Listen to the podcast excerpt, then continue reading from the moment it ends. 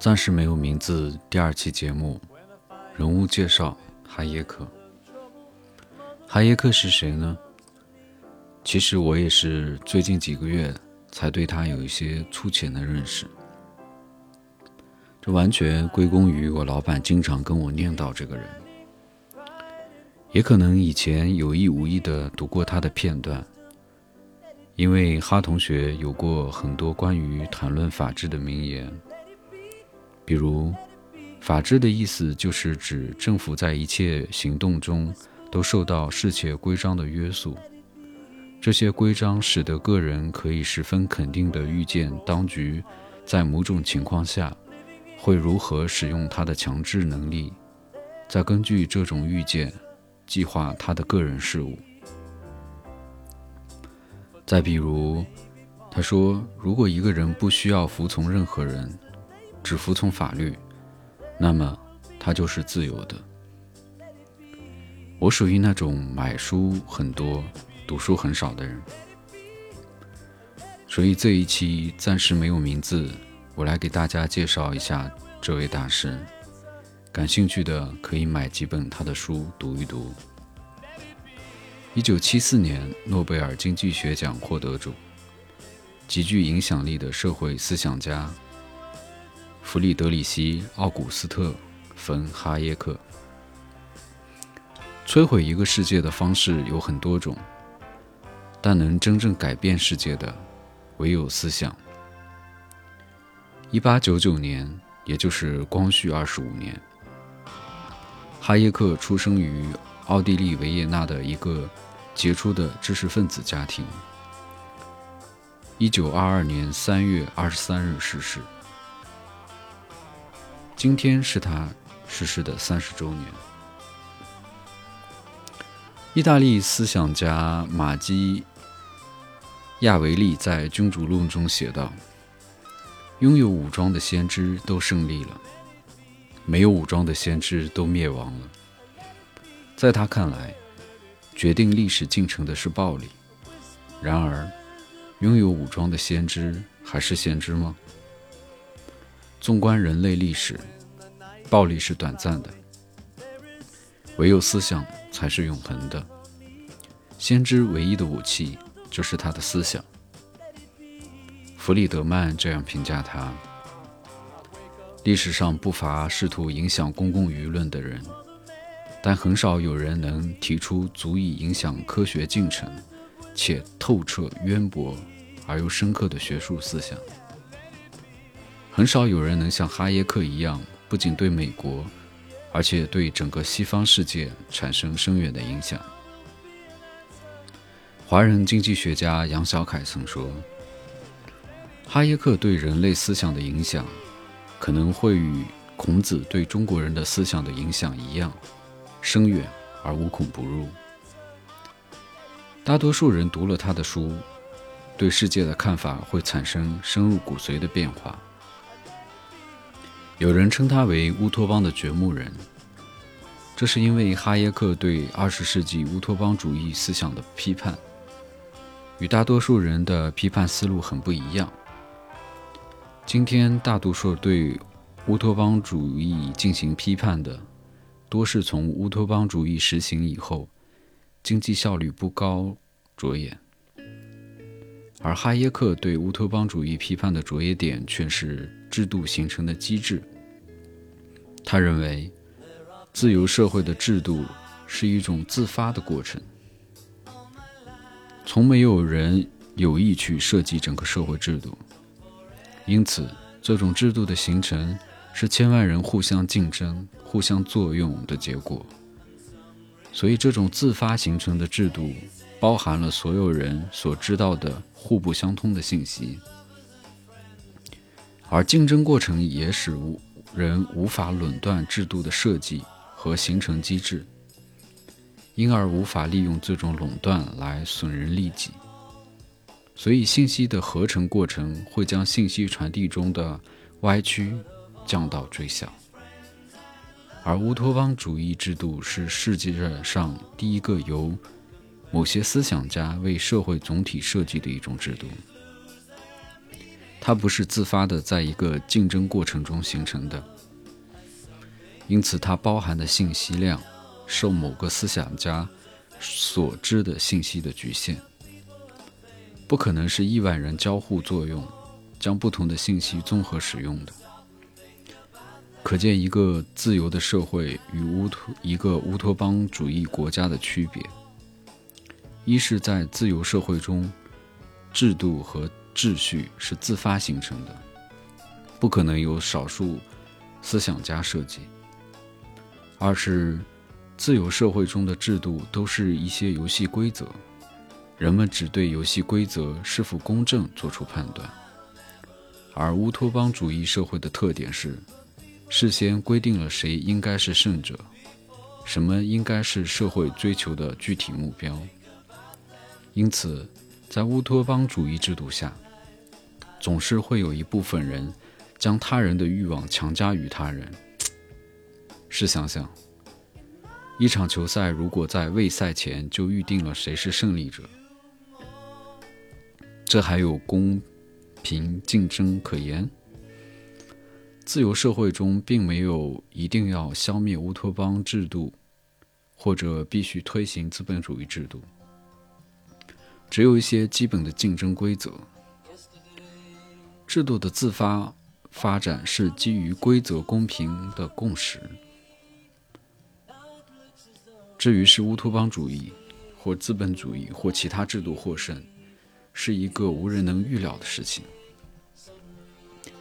杨小凯读哈耶克的书之前有一个想法，他说，乌托邦主义与资本主义制度之间的差别，并不是计划与无计划的差别。资本主义经济中的计划经济比乌托邦主义中还多。例如，麦当劳的经营中就有总部对各连锁店的很多指令性计划，但根本的差别在于。资本主义社会中的计划是自愿自发的，而乌托邦主义社会中的计划是强制形成的。我们总说自由万岁，但什么是自由呢？那我们先看看哈耶克经济学上的自由。自由是哈耶克的老师米塞斯医生所捍卫的信仰。哈耶克说，在一个自由经济中。游戏规则是公平的，所以强制执行游戏规则就会十分有效。输了的人无法不认输，因为市场是只看不见的手，没法与之辩论，也无法抗拒他的惩罚。受罚的人也无法责怪任何他人。反观乌托邦主义制度，却有只看得见的手，来执行惩罚。来执行奖励，失败者总会有办法找政府抱怨奖罚不公平或不合理。因此，游戏规则无法强制执行，或曰预算约束总是软的。在这种环境中，公平竞争的游戏是无法玩起来的。哈耶克用尽一生向世人证明。人类的繁荣、幸福和尊严来自个人或个体的自由，而不是任何集体主义。乌托邦体制践踏资产，无视基本人性，在无尽的匮乏、混乱与奴役之后，其结局是经济崩溃、道德沦丧、真理消亡。哈耶克的祖国是自由。哈耶克的青年时期恰逢极权主义的兴起。一战后，新技术使人类越发狂妄，信奉乌托邦的精英痛斥资本主义，幻想着以科学主义建立人间天堂。同时期，哈耶克考入维也纳大学。作为一名温和的社会主义者，他幸运地遇到了老师奥地利学派掌门人米塞斯。哈耶克被老师米塞斯征服，思想发生重大转折。他开始反思：乌托邦的那些美好许诺和计划，真的能实现吗？慢慢的，他发觉，受科学革命的鼓舞，人类大大低估了社会人性的复杂，滥用科学，自以为可以穷尽规律，掌握命运。这种致命的自负，带来了深重的乌托邦灾难。在《科学的反革命：理性滥用之研究》中写道：“人类永远无法达到全知全能，个人永远处于无知状态，因此必须制止对科学和理性的滥用。唯有依靠个人自发决策的市场分工。”才能充分利用最稀缺的资源，那就是知识。而信仰是滥用理性的解毒剂。哈耶克认为，历史上能生存下来的制度，都不是来自于社会科学和人类的理性，而是来自宗教和意识形态。宗教和意识形态不是理性的，但它决定了人的行为准则。决定了人们处理相互关系的游戏规则。意识形态也提供了遵守一定游戏规则的承诺机制。在一个多元的社会中，各种宗教和意识形态之间的竞争，会使最有利自发秩序扩张的宗教意识和意识形态在社会中流传和发展。在这个过程中，胜出的宗教意识形态的追随者，并不是凭理性选择宗教，正如母亲爱孩子不是凭理性一样。但在社会演化过程中，不爱孩子的母亲就会因后代死亡率高而绝种。不利于自发社会秩序扩张的宗教和意识形态也会灭绝。因此，历史上长期能生存发展的宗教。虽不是基于理性，但却是形成有效制度的基础。二十世纪三十年代，因计划体制的成功，凯恩斯主义大受追捧。什么是凯恩斯主义？是吧？凯恩斯主义是主张国家采用扩张性的经济政策，通过增加需求促进经济增长，即扩大政府开支。实行赤字财政，刺激经济，维持繁荣。哈耶克则认为，以货币、财政刺激经济，无异于饮鸩止渴，扭曲了真实的消费需求，误导了资本向上游聚集。当急速扩张的虚假消费耗尽储备，只得继续降息印钞，最终。恶性循环的通货膨胀引发大萧条。对于劳动分工，计划体制是不可持续的。劳动分工的本质就是知识分工。千万年来，每个人都在自发地运用零散的、独有的、不可言说的知识，以价格为唯一信号进行分工交易，并促进人类的进步与繁荣。一九四四年，哈耶克出版《通往奴役之路》。一九四七年，哈耶克与塞斯发起朝圣山学社，成为反乌托邦最坚定的力量。一九六零年，出版巨著《自由宪章》，洋洋洒洒数十万言，对自由主义理论进行了全面的、系统的阐述，回答了有关自由主义的基本问题，那就是。自由的含义是什么？自由的价值何在？怎样保证个人自由？一九七四年，作为一个自由主义学者，哈耶克非常意外地获得了诺贝尔经济学奖。瑞典国王对哈耶克致敬。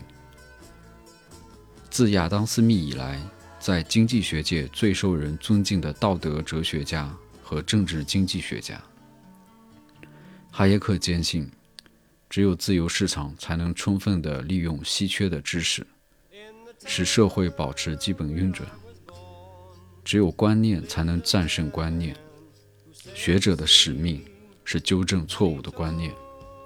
他说：“商品市场没有自由竞争，质次价低的企业就会鸠占鹊巢，也就是。”劣币驱逐良币。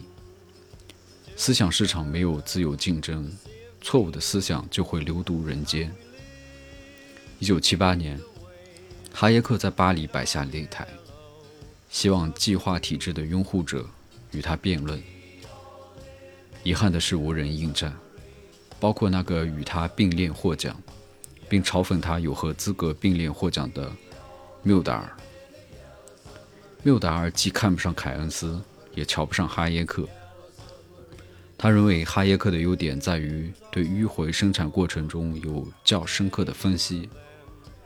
但是哈耶克的分析只是静态的或者半静态的，不能看出他的体系中他如何能安排风险和不确定因素，因为他的体系受到十分抽象的假设的束缚，而这些假设又不是可以轻易去除的。纵观人类历史，暴力是短暂的，唯有思想才是永恒的。先知的唯一的武器就是他的思想。为什么要读哈耶克呢？在所有经济学家中，哈耶克可称得上是一大怪胎。他虽然从骨子里认为自己首先是一位经济学家，但他在外人的眼里更是一位伟大的政治思想家和法学家，而且他还深度涉猎心理学、社会理论。系统论等领域，读哈耶克的书会令人的思想脱胎换骨。历史是一个邪恶的老师，在不同的阶段露出不同的面目。错误的观念之所以更受欢迎，因为他们追逐短期利益，迎合大众。然而，在长远的未来面前，历史总会露出真面。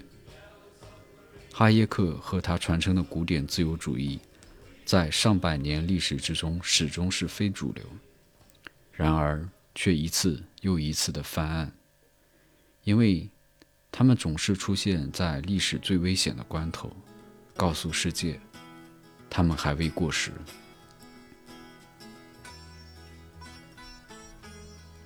何为字典？何为古典自由主义？古典自由主义发源于17世纪和18世纪。经济学上的投入产出原则认为，一国的真正财富不是经营总量的增加，而是其国民创造商品服务的数量，是一种支持支持个人先于国家存在的政治哲学，强调个人的权利、私有财产，并主张自由放任的经济政策。认为政府存在的目的仅在于保护每个个体的自由。每个时代，人类都需要两种东西：引导自己上升的理想和放纵自己堕落的欲望。